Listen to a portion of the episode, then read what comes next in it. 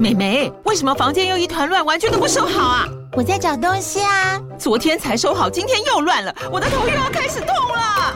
妈咪，我是在找虎标白色万金油啦。阿妈都说头痛擦这个很有效，薄荷凉凉的，可以帮忙舒缓哦。妈咪，爱老虎油。哎呦，今天怎么这么乖呀？很内行哦，还知道要用这瓶百年老字号的。虎标在手，全家神队友。全台各大药局、屈臣氏、康氏美皆有贩售。贵属城自治地零一五七零二号，北市卫药广自治地一一三零四零二三四号。使用前请详阅说明书、警语及注意事项。台湾古早味的甜品中有不少消暑的圣品，例如绵密的豆花以及清凉退火的仙草。但你知道豆花其实还有咸的跟辣的，而仙草更是新竹县关西镇的特产吗？今天这一集邀请了美食系 Podcaster 宁可当吃货来聊聊这两款甜品的起源与做法，一起来听听看吧。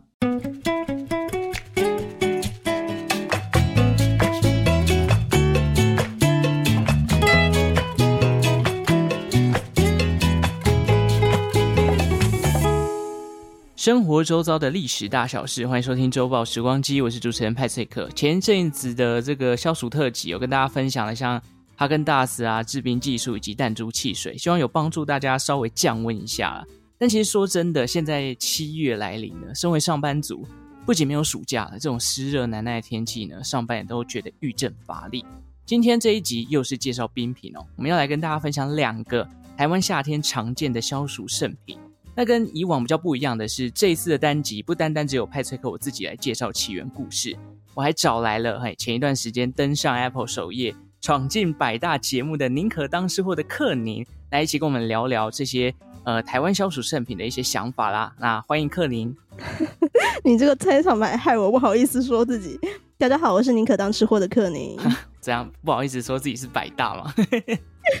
哎，克，你要不要先来介绍一下自己的频道？我的节目是宁可当吃货，然后如果是前阵子因为 Apple 首页点进来的人，哎，不好意思，就是最近有一点因为工作繁忙的关系，比较少在更新，但我会努力啦。那基本上我们这个节目的话，顾名思义就是在讲一些跟吃相关的东西。是，大家如果进入的。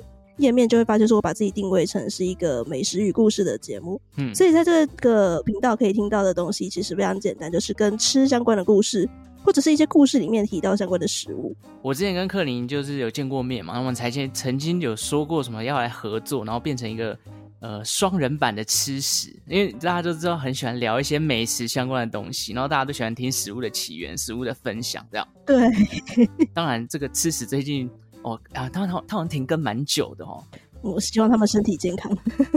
对啊，就是好像说他有长什么瘤，但虽然好像把它清除，可是他就消失了一段时间。然后那边有一些听众跑过来我这边说他之前是吃屎的听众。那当然也推荐大家，如果喜欢听这些美食相关的故事，也可以去搜寻这个宁可当吃货啦。好啦，那我们毕竟两个都是上班族啊，我们已经不知道什么叫暑假跟寒假了。但不管怎么样。天气热，我们就是要来吃一点冰品。那冰品这个灵感其实也是克宁给我的。我们今天要来介绍的两项甜品呢，分别就是豆花跟仙草，都是台湾相关的，而且都是这个古早味啦，就是以前就很流行有在吃这个东西。哎，克宁，你小时候如果这两个二选一，就是你爸爸妈妈要带你去吃豆花或吃仙草的时候，你会选择哪一个？我自己比较喜欢豆花，可是长大之后我就觉得好像都可以接受。嗯，那但小时候就是因为比较喜欢吃甜食嘛，所以就会觉得说仙草有一种莫名其妙的那种草药的苦味，就不是很喜欢。但长大之后可能是觉得生活比这个食物都还要苦，所以慢慢的苦瓜也可以接受了，中药也可以接受了，然后就觉得说仙草其实这种甘滴甘滴苦中回甘的感觉还不错。没错，就是我之前也听过人家说什么，哎，以前觉得美式咖啡很难喝。从以前从全糖的真奶，然后到半糖、微糖、一分糖，到现在可以喝咖啡了，所以真的是人生越来越苦这样子。哦，我我其实自己也是选豆花，因为我就像刚刚克你讲，我小时候也是就觉得仙草就是有一个莫名的不知道为什么就吃起来苦苦的，但是中药的味道这样子。对，就是会让人家觉得小朋友就比较不能接受啦。好，那我们今天就来介绍这两个呃主要的勾扎比啦。那我们首先来讲一下豆花好了。豆花的起源呢，其实之前我有查到资料，当然如果等下介绍完课，你要补充，也可以跟大家一起分享。好的。关于豆花的这个起源呢，它其实是从汉朝的淮南王有一个叫做刘安的人物，他当年呢有两个说法，一个是说他为了要呃照顾他这个年老生病的母亲啊。那母亲非常喜欢吃这个豆浆啊、黄豆相关的制品，所以他就把这些黄豆磨成浆，然后冷却凝固之后，把它做成这种软软的块状的东西，然后拿给他的母亲去做食用。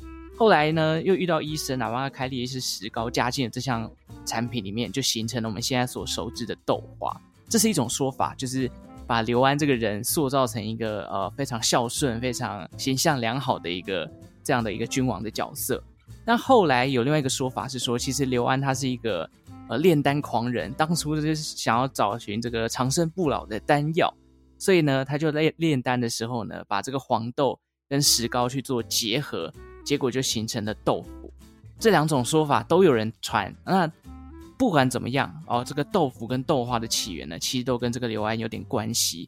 而且也因为这样子，因为刘安刚刚前面有讲到他是淮南王嘛，淮南也因此成为了中国的豆腐之乡。对，这个说法应该是目前流通最多最广的说法。就是说，因为石膏的关系，然后呢，它的药性，然后加上豆浆，所以呢，就变成了这种软软豆花。嗯，其实说豆花应该算是你在做豆腐甚至豆干之前的一个过渡阶段呢。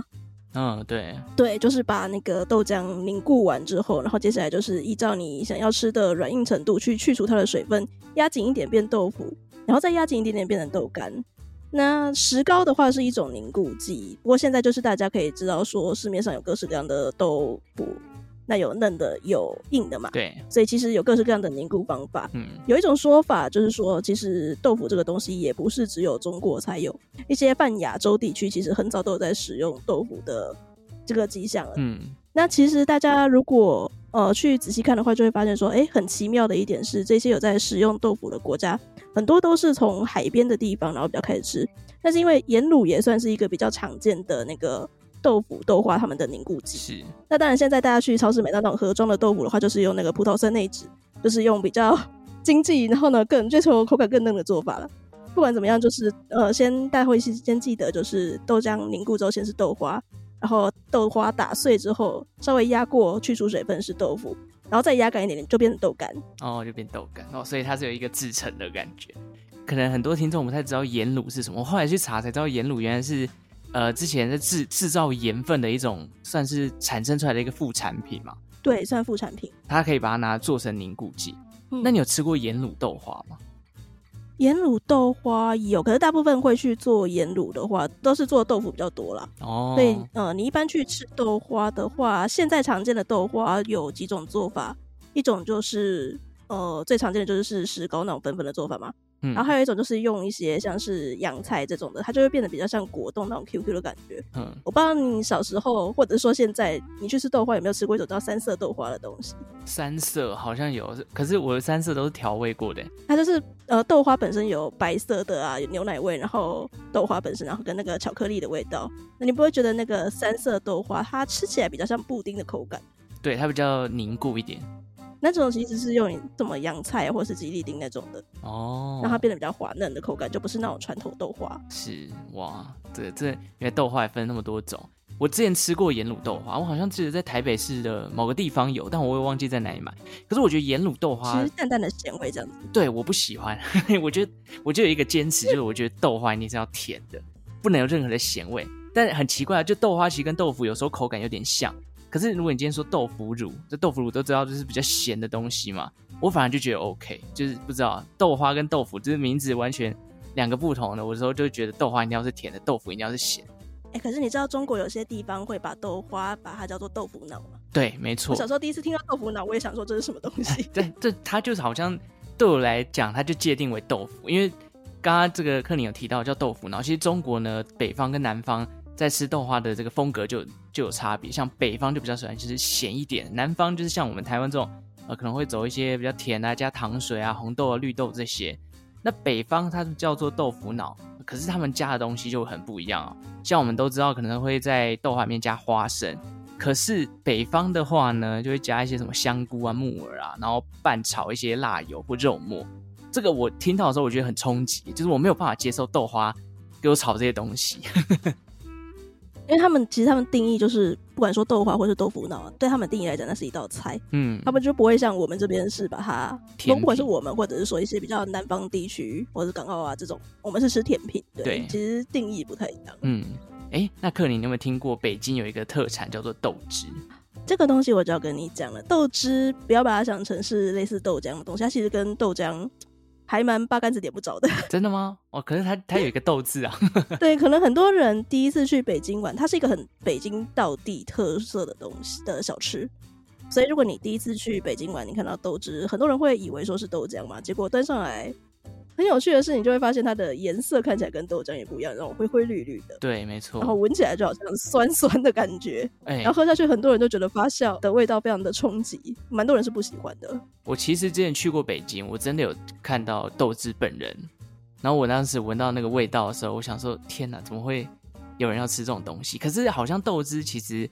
在北京算是一个当时啊，早期算是一个蛮高贵的食材，是不是？嗯，应该说它是北京的一个特色。他们的习惯的日常饮食有点像我们吃那种永和豆浆啊，然后要吃豆浆配烧饼。哦，在北京道地的一些那个小吃，或者说他们的早点啊，就是很习惯。你跟老北京，你会喜欢喝豆汁儿，嗯，然后吃焦圈，焦圈就有点像是把面团把它擀成。介于面条或者是油条中间的那种状态，然后去炸成的那种，呃，半焦脆半蓬松的感觉。嗯，那是他们很传统的一个早餐。然后出了北京，基本上是没有人在吃这个东西。我之前还有听到北京有一个特色食物叫做驴打滚，嗯，也是类似这种面粉东做成的东西。那时候大概是我吃到北京特产里面我唯一比较能够接受的东西。那 那是宫廷菜出来的宫廷甜点，驴打滚是糯米团啊，哦、然后它。沾那个豆沙，然后再沾那个黄豆粉，看起来就很像驴子，然后在那个土里面啊，去打滚过之后，看起来玩的脏兮兮的样子。哦，是是是。我要回来补充一下，豆汁儿这个东西跟豆浆八竿子点不着，是因为它们的原料其实根本就不一样。哦，是吗？它虽然一样是磨完豆子之后，把那个豆子的汁发酵过后，所以才有那个酸香气嘛。可是你想，如果是黄豆的汁，它不会是这种灰绿色。嗯，其实豆汁它的原料是绿豆。它比较像是在做绿豆凉粉，做绿豆凉粉就是你要把绿豆把它磨煮过后，然后把淀粉煮出来之后，剩下过滤过的那个水，那个就是豆汁的原料。是哦，那它其实是一个副产品，所以一开始就是不想要浪费掉它，所以就把它发酵之后还来喝，哎、欸，喝了肚子没有出问题，哎、欸，还有一种蛮特别的风味，然后就这样留存下来。哎、欸，那很好奇，为什么当初一定要把它发酵？我难道不能直接拿来喝吗？应该是中间过程，就是反正大家比较能接受的味道，就是它已经放了一阵子之后，然后反而觉得蹦出新滋味吧。因为其实豆汁是一个还蛮神秘的东西，它大概我看过人家去做考据资料，这个食物大概才存在顶多两百年而已，它是一个很新式的食物。那真的很新诶。OK，好，我们再回到豆花的这个层面上来讲。刚刚其实有讲到这个豆花分成南甜北咸嘛，那当然港澳地区、台湾跟马来西亚其实也都是以甜豆花为主。但是在台湾我们可以看到豆花有冰的有热的，夏天我们一定吃冰的嘛。可是，在马来西亚，我根据我看到的一本书，这个陈静怡老师啊，他写的这个哦台味原来如此这本书里面呢，其实有提到马来西亚人他们吃的豆花只有热的这件事情，克你有有有听说过吗？那本书我看过，陈继老师的书蛮好看。他是马来西亚作家，所以他写了很多相关东南亚相关的风味，推荐大家去看。我那时候也是第一次看到，觉得很惊讶，说马来西亚因为他们只吃热的豆花。对啊，那这个夏天他们会吃豆花吗？但其实他们有各式各样的甜品啊，所以 好像也还好。对、嗯、，OK，那豆花有咸的，有甜的。川菜里面也还有辣豆花，这个也是在陈静怡老师里面的书有提到。没错，他说其实川菜里面有这个加入了很多新香，因为我们知道川菜最喜欢做的就是呃很多香料制成的辣味汤头嘛。那川菜虽然是我的爱啦，可是这个辣豆花也是一样非常冲击我的想法，就是豆花做成辣的，虽然我觉得换个角度想，它可能可以叫做麻婆豆腐，但叫做豆花的东西，我个人。非常坚持认为一定要是甜的，不要想太多，它就是比较嫩的麻婆豆腐，然后去浇盖上饭这样子。其实如果你不去想它什么的话，你不要去想豆花这个名字，或者是你就想它是豆腐豆腐脑，其实还蛮好吃的。那我问克林一个问题，就是因为我们知道台湾就会分成豆浆豆花跟糖水豆花，你有一定要坚持要豆浆豆花这件事情？哎、欸，我们认识到现在，你应该知道我是一个坚持的豆浆豆花派。没错，我之前开始在群组里面有讲。可是为什么要坚持这件事情？能跟大家分享一下？这件事情已经现在被媒体炒作到，已经不算是一个秘密了。但如果在台湾说到要吃豆浆豆花，就会想到一个现实，那就是嘉义。我本人就是嘉义人，所以我当然坚持是豆浆豆花派。而其实我觉得加糖水很甜。哦，那再加点冰呢？哎、欸，那这样就吃很饱啊。哎、欸，可是哎。欸这样就就我就好奇，因为豆浆这种东西其实喝多了也会胀。对，那你不会觉得豆浆豆花喝完一碗非常的饱吗？其实还好哎，就不要吃过量，等等都习惯口味问题了。对。哦，那我来问一下克宁，就是如果以以你的口味啊，你有没有办法跟大家推荐一些呃你觉得不错的豆花店，或是想要分享一下怎么样吃法的豆花是呃可能是一个还不错的这个调配或选择？我先说一下传统豆花好了，当然我刚刚都说是嘉义人，所以我坚持是豆浆底的豆浆豆花派。那如果可以选料的话呢？呃，我自己是喜欢加薏仁。有一些店可能他会跟你说你要大薏仁还是小薏仁，没有小薏仁这种东西，通常叫小薏仁是燕麦。哦，是燕麦哦。可能有些人不是很常下厨的会分不太出来，但就是没有小薏仁这种东西。而且薏仁是一种对皮肤对女生来讲尤其很好的东西，它可以美白。嗯。所以薏仁是你的标配，就对了。我通常会加薏仁，然后有的时候偶尔会换换心情，换换口味啦。通常就是吃，嗯，也是以消暑项为主的，所以就是绿豆或者是燕。虽然我刚刚说没有小薏仁这种东西，但燕麦我偶尔会加。那你不加花生吗？花生我比较花生豆花，我喜欢吃热的。哦，是哦，原来如此。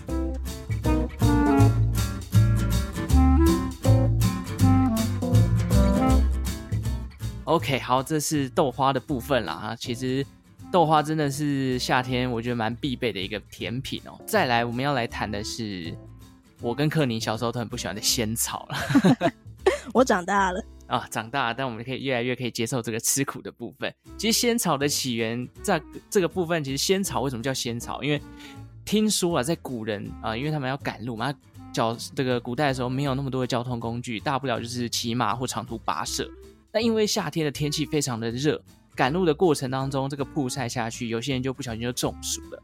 那有些古人在赶路的过程当中呢，有好心人就是觉得，哎，他这个看起来昏昏欲睡啊，或是这个中暑的迹象出现，他们就会煮这种药草给这个路人去享用。没想到，因为仙草我们都知道它有这个消除暑气啊，解除这个中暑之苦的一个功能，所以它就得名叫做仙人草。那由于还有另外一个状况，就是其实也有两种说法，就是说，因为仙草加进水去炖煮之后，如果有人再把它加入一些少量的淀粉，它就会越煮越多，就变成我们所这个熟知的这个仙草冻啊。那古代的人就认为说，哎，这个草没想到越煮可以越多，非常的特别，好像是这个上天的人才能就享用的一种佳肴，所以又把这个东西连接跟仙人有关，因此也得名叫仙草。这就是大概仙草的两种起源啦。那仙草其实它盛行于东亚跟东南亚地区哦，不过就不知道为什么，就是我一直很好奇，就是到底谁会发现这个草是可以吃的？我有的时候觉得，常常有一些食物，它被创造出来的过程，你都很怀疑第一个去吃它的人是抱着什么样的心态。哎呀，对啊，就像呃这边也来补充另外一个，当然当然这不在我们今天的讨论范围内，但是因为刚好我在录。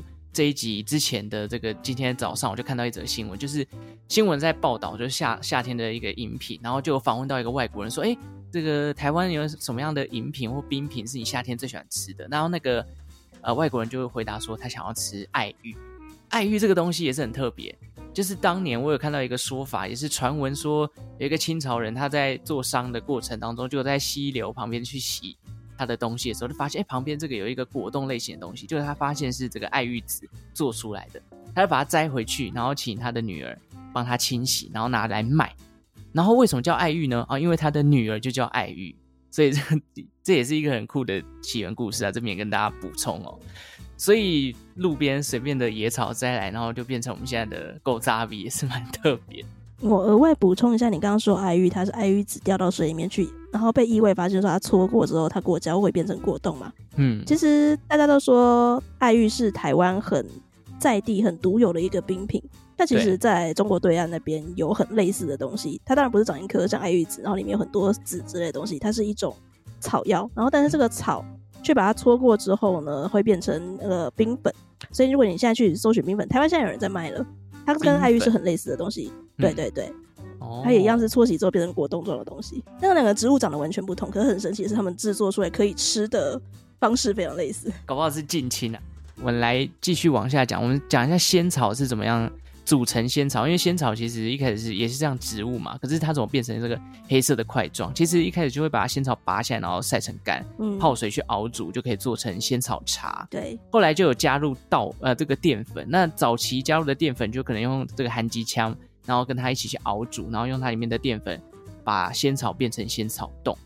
那当然，现在还有很多像是做仙草冰，或者加入蜂蜜提味的变仙草蜜。哎，讲到仙草蜜，我就觉得，因为我其实就像我刚刚前面一开始就讲，就是我对仙草这个东西没有那么大的喜好。可是为了这集呢，其实我前一段时间 吃了很多不同仙草的东西，我就觉得仙草蜜的味道，我就吃了某三排的仙草蜜。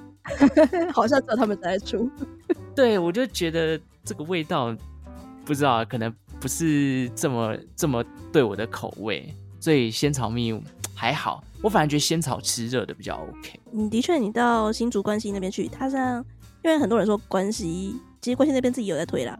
如果你要去关西去旅游的话，他会把它称作是台湾的仙草故乡，嗯，所以那边有很多仙草相关的产品可以买。对，然后去那边买仙草干，或者是你在当地就可以喝到仙草鸡汤，这个很特别的体验。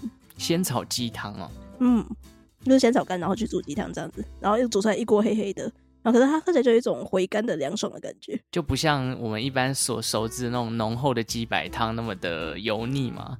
对对对对对对，哦。好，我知道很多人可能会想到，就是仙草其实。跟某种这个类似也中药的东西叫龟苓膏很像哦。那龟苓膏跟这个仙草的差别，克林要不要跟我们补充一下？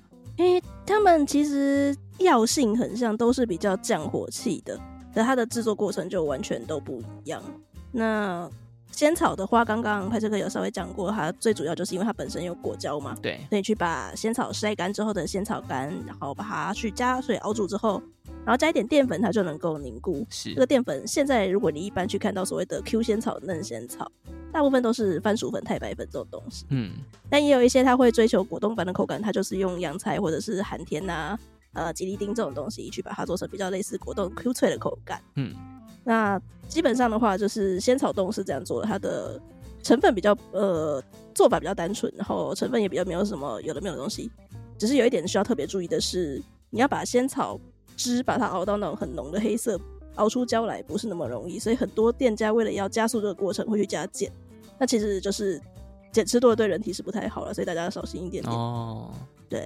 那龟苓膏的话，就是看字面上的意思，它最主要的两种成分是龟甲跟土茯苓。嗯，是用那个呃乌龟的那个龟甲，然后去把它熬熬出那个胶质来作为凝固的。所以它本身，如果你是正龟苓膏的话，应该会闻到微微的腥味。